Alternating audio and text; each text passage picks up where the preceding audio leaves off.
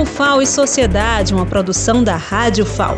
Entrevistas sobre grandes temas da atualidade. Toda semana um episódio novo, de segunda a sábado, com audições às 11 da manhã, às 5 da tarde e às 11 horas da noite.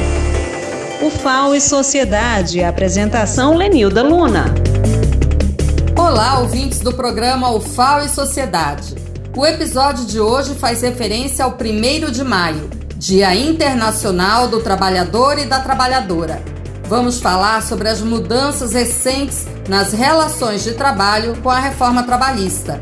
Nosso entrevistado é o juiz Jaziel Ivo, titular da Vara do Trabalho de Penedo e professor da Faculdade de Direito da Universidade Federal de Alagoas.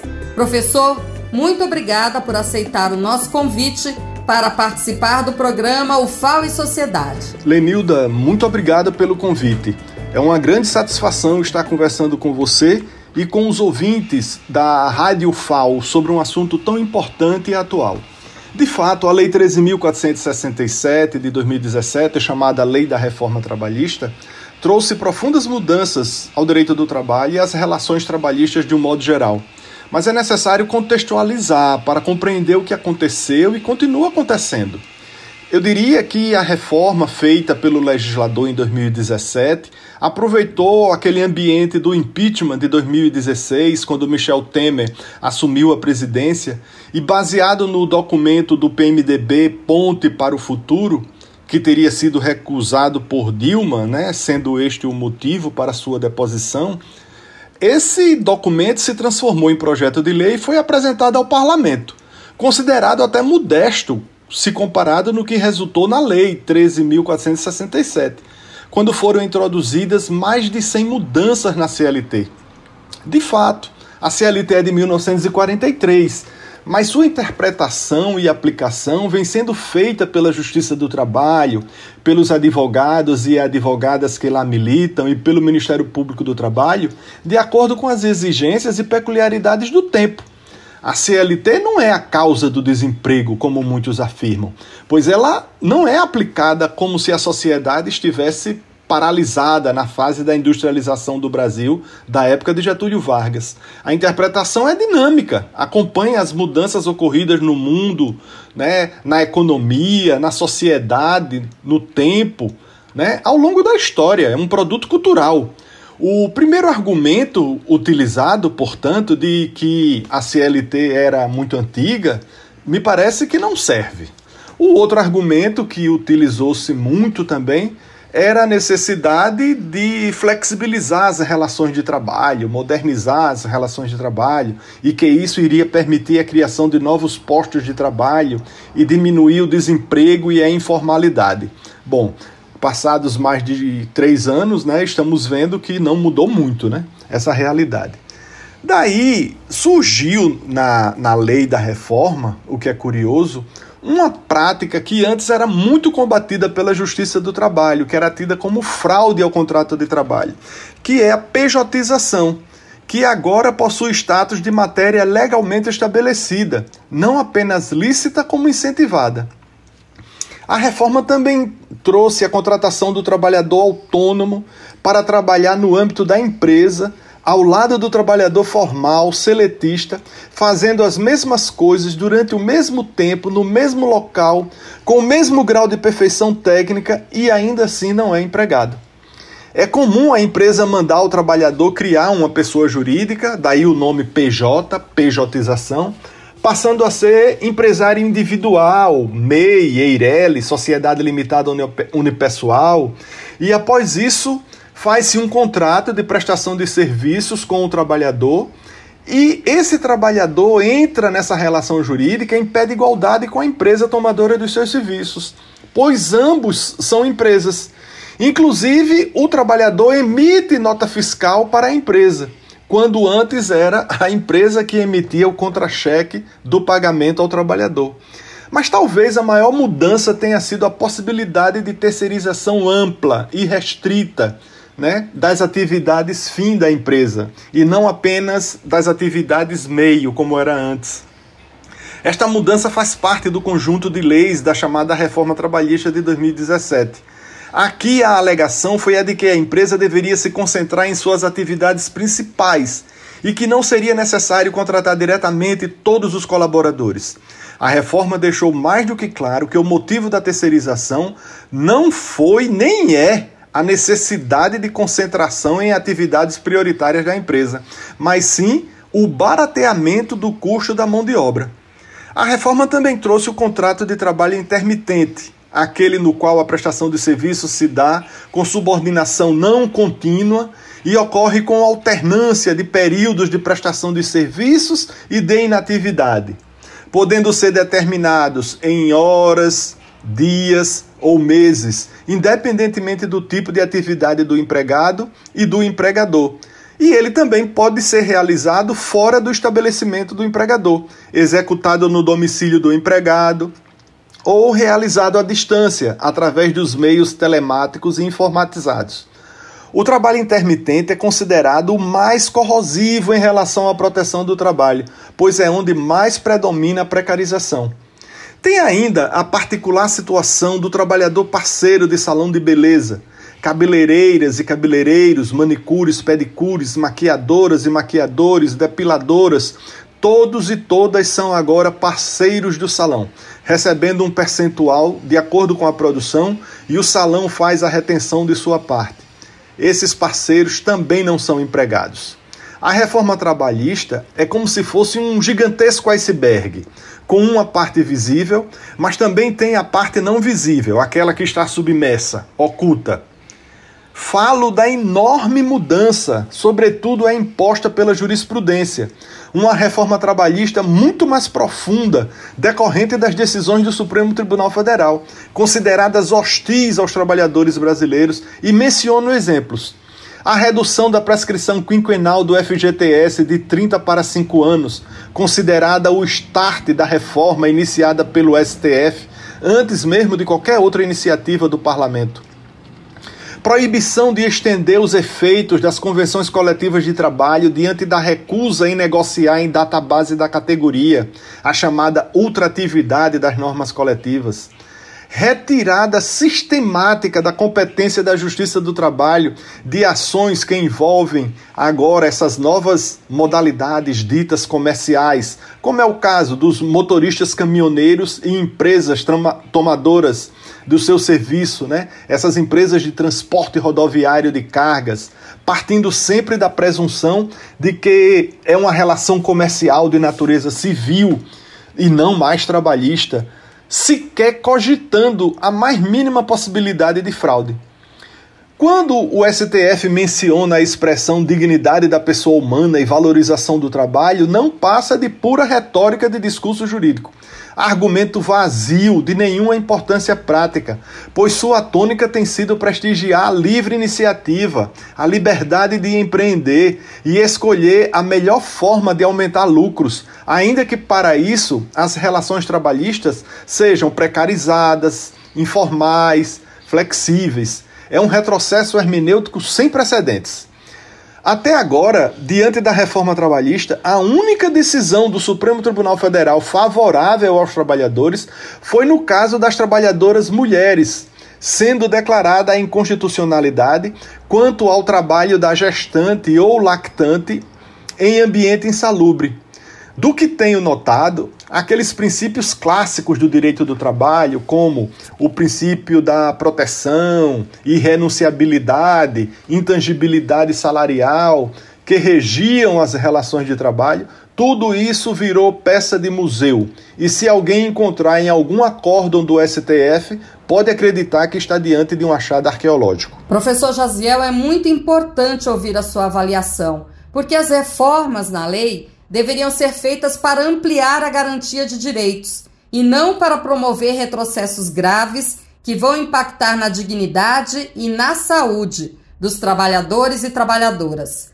A reflexão que se impõe sobre o 1 de maio é lembrar dessa data como celebração da mobilização e da luta de trabalhadores que deram a vida para conquistar redução de jornada de trabalho, descanso remunerado e indenização por tempo de serviço, entre outras reivindicações. Mas a reforma trabalhista, como o senhor disse, atende aos interesses patronais e não a maioria da sociedade, não é isso? Todas essas mudanças estão ideologicamente conectadas e fazem parte de uma transformação radical das relações de trabalho no Brasil e demais países de economia liberal, de liberdade de mercado, onde o capitalismo e o poder econômico impõem as regras do jogo, deixando a pessoa humana de ser o centro das atenções e preocupações do Estado. Ao contrário, fica bastante clara a coisificação do homem. Mas o projeto é mais amplo, viu, Lenilda? Não se iluda. A ideia é a atomização da sociedade. Ou seja, vive-se hoje o processo de desfragmentação e divisão da sociedade, uma espécie de retorno ao individualismo liberal, sendo que agora mais cruel e mais perverso. Estou me referindo mesmo à expressão sociedade atomizada como Ana Arendt usou, aquela que não possui grupos e camadas sociais coerentes, convictas e capazes de resistir ao poder. Afinal, uma sociedade assim dividida é muito mais fácil de ser conquistada e dominada. Por isso, o golpe tão forte nos sindicatos. A reforma quebrou a organização sindical. E para conseguir o desmonte dos direitos dos trabalhadores, era necessário eliminar os sindicatos e sua capacidade de mobilização e resistência. A reforma eliminou praticamente a fonte de custeio do sistema sindical e o STF decidiu que nem mesmo por deliberação de Assembleia Geral, com ampla participação dos integrantes da categoria, a contribuição pode ser autorizada. Prevaleceu, portanto, que a contribuição para financiamento do sistema sindical está condicionada à autorização prévia e expressa, mediante notificação do integrante da categoria profissional ou econômica Ora, enfraquecida a organização sindical, contraditoriamente, a reforma parece incentivar e prestigiar a negociação coletiva, cujas deliberações da entidade sindical prevalecem sobre a legislação. Não entendo. Né? Como é que sem sindicato a lei homenageia a autonomia coletiva? O objetivo parece que é confundir mesmo é quase um assédio moral coletivo praticado pelo legislador, deixando os trabalhadores atônitos diante de tantas ordens normativas contraditórias e conflitantes. Lembro outra confusão intencional, proposital. A Constituição fala agora, depois da emenda 45, em dissídio coletivo de comum acordo. Ora, como haverá dissídio coletivo na Justiça do Trabalho de comum acordo se o dissídio é instaurado justamente porque uma das categorias se recusou a negociar? É impossível que quem não aceitou negociar com o sindicato aceite ajuizar dissídio coletivo na Justiça do Trabalho. Veja, Lenilda, como os fatos estão né, conectados entre si, imbricados. Só tem dissídio coletivo se for de comum acordo. Não tendo negociação coletiva, nem acordo, nem dissídio, não se pode dar às normas coletivas anteriores os efeitos da ultratividade, como decidiu o Supremo Tribunal Federal. Ou seja, não há mais negociação coletiva, pois não havendo, as conquistas de acordos e convenções anteriores não se aplicam mais. Eu não tenho resposta certa, mas deve haver alguma forma de reorganizar a classe trabalhadora e não conheço outra que não seja a luta. Exatamente, professor. Os desafios são muitos, as leis estão confusas, mas o caminho é esse. Precisamos fortalecer nossas entidades sindicais e estudar formas de organizar a pressão coletiva pela retomada de direitos. E ainda vamos encarar os debates sobre a reforma administrativa como o senhor avalia as mudanças para os servidores públicos? Olha, você sabe, Lenilda, que não há honestidade do governo quando afirma que a reforma administrativa vai resgatar a autoestima do servidor. Até acredito que o objetivo seja modernizar e tornar mais eficiente a administração pública, mas a lógica será a mesma, a da subtração de direitos dos trabalhadores, no caso, dos servidores públicos. Talvez sejam poupados os atuais, mas os próximos, tenha certeza, serão em grande medida terceirizados, com padrões remuneratórios mais baixos ainda do que os atualmente praticados. Essa PEC 32 de 2020 muda profundamente as regras administrativas, sobretudo para os futuros servidores públicos. Altera a organização e funcionamento da administração pública e impacta todos os poderes da União, dos estados, do Distrito Federal e dos municípios. A reforma, assim como foi a trabalhista, essa agora administrativa, guardadas as devidas proporções e peculiaridades de cada ramo do direito, pois agora não estou mais falando em direito do trabalho e sim em direito administrativo que, muito embora não seja objeto das minhas reflexões acadêmicas, mas posso dizer que haverá também uma onda de flexibilização nas relações com a administração pública. Basta dizer que ficará muito mais fácil e simples, a partir de agora, a contratação de trabalhadores, a remuneração e, sobretudo, as formas de desligamento de pessoal. O principal alvo é a estabilidade no serviço público que ficará restrita apenas às carreiras típicas de Estado. As demais carreiras ficam passíveis de demissão a critério da administração pública, que pode apenas alegar que está fazendo uma reestruturação ou também que se trata de desempenho insatisfatório do servidor. Hoje, Lenilda, o RJU, Regime Jurídico Único dos Servidores Civis da União, que é de 1990, assegura várias garantias ao conjunto dos funcionários públicos federais. De certa forma, a Constituição Federal de 88 proíbe que sejam dados reajustes aleatórios, indiscriminados, quando afirma que a remuneração dos servidores públicos e o subsídio somente serão fixados ou alterados por lei específica observada a iniciativa privativa em cada caso. E fica também assegurada aquela revisão geral, anual, né? Sempre na mesma data e sem distinção de índices.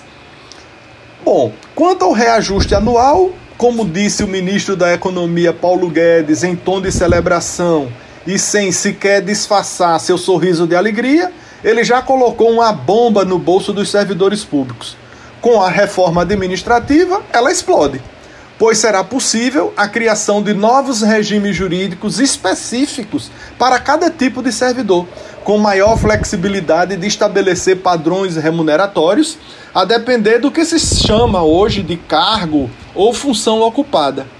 Penso que a terceirização do serviço público será intensificada e que também só não será permitida a terceirização nas chamadas carreiras típicas de Estado.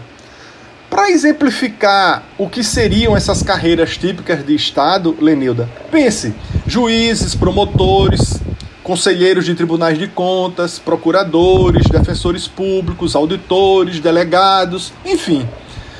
Bom, não se engane, a reforma já está nas ruas. Basta você olhar e ver a quantidade de policiais militares terceirizados. Isso mesmo, unificar as lutas por justiça social e igualdade. É o que nos ensina a história do 1 de maio, não é, professor? Pode falar um pouco mais sobre essa data histórica? O 1 de maio surge de histórias tristes e alguns significados não podem ser esquecidos. Por isso, eu acho importante a campanha Maio Lilás, né? A gente sempre associa março, né? mas maio lilás. O que, é que essa campanha é objetiva? Ela objetiva incentivar a realização de atividades que promovam o princípio da liberdade sindical, estimulando a participação da sociedade, sobretudo dos trabalhadores, para que tomem consciência da urgência de ações que defendam os seus direitos. A Colilás serve para lembrar as 129 mulheres trabalhadoras que foram trancadas e queimadas vivas em um incêndio criminoso numa fábrica de tecidos em Nova York, em 8 de março de 1857. Elas estavam apenas reivindicando salário justo e redução de jornada para o que nós temos hoje, de 8 horas. No momento do incêndio, elas estavam confeccionando um tecido de colilás. Daí essa homenagem que se faz. Então, a, a colilás se deve usar não só em março, por ser o mês das mulheres, mas também em maio, em razão dessas mulheres trabalhadoras vítimas da violência do poder econômico, né?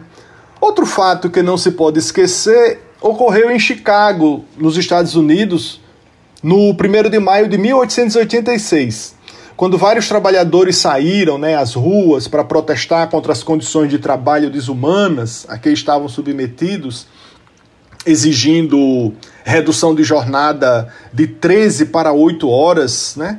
Então, naquele dia, as manifestações foram intensas e mobilizaram uma grande quantidade de trabalhadores, né, agitou bastante a cidade e isso causou a fúria né, dos poderosos. A consequência foi a repressão ao movimento, uma, uma resposta dura, com prisões, pessoas feridas e até trabalhadores mortos nos confrontos que ocorreram entre os, os operários e a polícia. Então, isso já demonstra que o primeiro de maio é um dia de história de mártires, né? De sofrimento, de dor, de agonia. Fica difícil celebrar conquistas dos trabalhadores em época de tantas perdas de direitos, ausência de cobertura social para a grande maioria dos trabalhadores, o desrespeito à pessoa humana, o adoecimento no trabalho, o desemprego estrutural, a precarização do trabalho. Veja, Lenilda, durante a, pandem a pandemia, enquanto o desemprego, a pobreza e a fome cresceram no mundo inteiro, Outros poucos quadruplicaram suas fortunas. Melhor dizendo, a pandemia que agravou as condições sociais serviu de oportunidade de muita gente acumular mais ainda riqueza. Por isso, minhas palavras não são de desânimo. Ao contrário. Veja, se Amazon, Tesla, SpaceX, Microsoft, Facebook, Google, Uber, Airbnb lucram assustadoramente, empresas de tecnologias altamente sofisticadas, mas isso não é resultado apenas da inteligência e talento individual de Jeff Bezos, Elon Musk, Bill Gates ou Mark Zuckerberg. Muitas dessas empresas de tecnologia exploram os trabalhadores, deles retirando o máximo de valia possível e, ao mesmo tempo, tornam esses trabalhadores invisíveis. É o caso das plataformas de delivery como vão se organizar esses trabalhadores no primeiro de maio, né? Esse novo proletariado digital. Trabalhadores por aplicativos eletrônicos da Uber, Uber Eats, iFood, Rap. Não existe exemplo mais evidente de trabalho atomizado, que eu me referi antes. Por isso, mesmo o primeiro de maio sendo um dia triste por causa das memórias, ele é também ao mesmo tempo um dia de luta e a luta deve ser a combinação de vários movimentos sociais, do tipo Vidas Negras Importam, a luta dos povos indígenas, a luta das mulheres, das comunidades LGBTs, todas marcadas pela agonia até a morte por asfixia, como foi a de George Floyd. A luta é de todos, de todos contra a opressão. Eu penso dessa forma. Muito bem, professor Jaziel Ivo. Todos e todas têm direito a uma vida digna. Agradeço muito, em nome dos nossos ouvintes, por essas reflexões importantes e contundentes que o senhor trouxe ao programa UFAO e Sociedade. Para encerrar, pode deixar sua mensagem final, em particular para os trabalhadores e trabalhadoras da UFAO. Gostaria de deixar a mensagem aos trabalhadores e trabalhadoras da UFAO, sobretudo, de nunca esquecer que direito é luta. As classes dominantes jamais fizeram concessões graciosas ou voluntárias às classes trabalhadoras, muito menos por gratidão ou reconhecimento. O direito do trabalho, a CLT, são resultado da luta dos antepassados. O RJU, por exemplo, foi conquista dos servidores públicos que lutaram por ele na década que se iniciava, né, de 90. Tudo isso foi escrito com sangue, suor e lágrimas, como já se disse. Essa luta não foi só dos trabalhadores da Europa, mas dos brasileiros também, que levou ao surgimento do direito do trabalho, que hoje está tão ameaçado. É uma mentira dizer que a CLT foi concessão do Getúlio Vargas, como se não tivesse havido luta. O Brasil, para se industrializar, fazendo surgir a classe operária, teve que regulamentar as relações de trabalho, ainda que tardiamente, porque também foi tardio o processo de industrialização aqui. Naquela época, os sindicatos eram atuantes e os trabalhadores paravam as fábricas. E com fábricas paradas, não havia produção. E sem produção, não tem lucro para acumular a custa dos trabalhadores. A alienação do trabalho humano recrudesceu assustadoramente nos últimos tempos. Hoje está de volta a venda da mão de obra através de empresas especializadas nisto. São empresas que nada produzem a não ser comercializar, vender trabalhadores baratos para que as empresas aumentem seus lucros. Terceirização é isso. Como são também os intermitentes, os uberizados, os pejotizados, os flexíveis. Olha, Lenilda, não é uma metáfora não. O poder econômico está asfixiando o trabalhador. Está com o joelho em seu pescoço. Falta o trabalhador gritar em conjunto, que não consegue respirar é tomar as ruas ou morrer. Professor Josiel Ivo, mais uma vez agradeço. Suas palavras com certeza vão provocar muitas reflexões. Devemos alimentar a disposição para a organização coletiva de todas as categorias de trabalhadores e trabalhadoras. O programa UFAO e Sociedade fica por aqui. Compartilhe esse conteúdo. Até a próxima semana.